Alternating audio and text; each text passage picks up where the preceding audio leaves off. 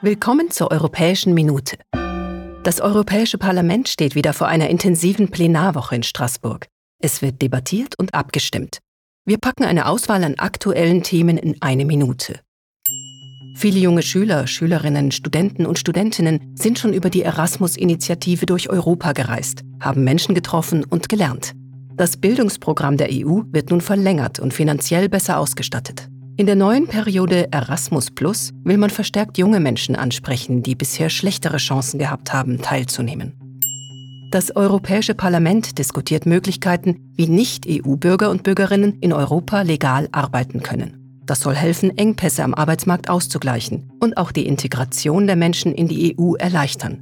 Außerdem wird überlegt, einen EU-Talente-Pool einzurichten, wo Arbeitgeber und Arbeitnehmer über die Grenzen hinweg zusammenfinden können.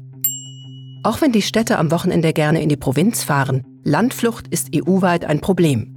Viele Menschen ziehen in die Städte. Um diesen Trend abzuschwächen, soll Geld in Infrastrukturprojekte fließen. Das Europäische Parlament fordert finanzielle Mittel, um die Gesundheitsdienste am Land und die Internetanbindung zu verbessern. Außerdem soll das Bildungsangebot attraktiver gemacht werden. 2,2 Milliarden Euro so viel Geld stellt die Europäische Union bis 2027 für das neue Kulturförderprogramm Creative Europe zur Verfügung.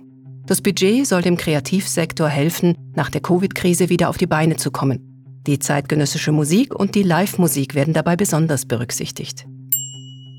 Das war die Europäische Minute, eine Sendung des Europäischen Parlaments. Wir wünschen einen schönen Tag.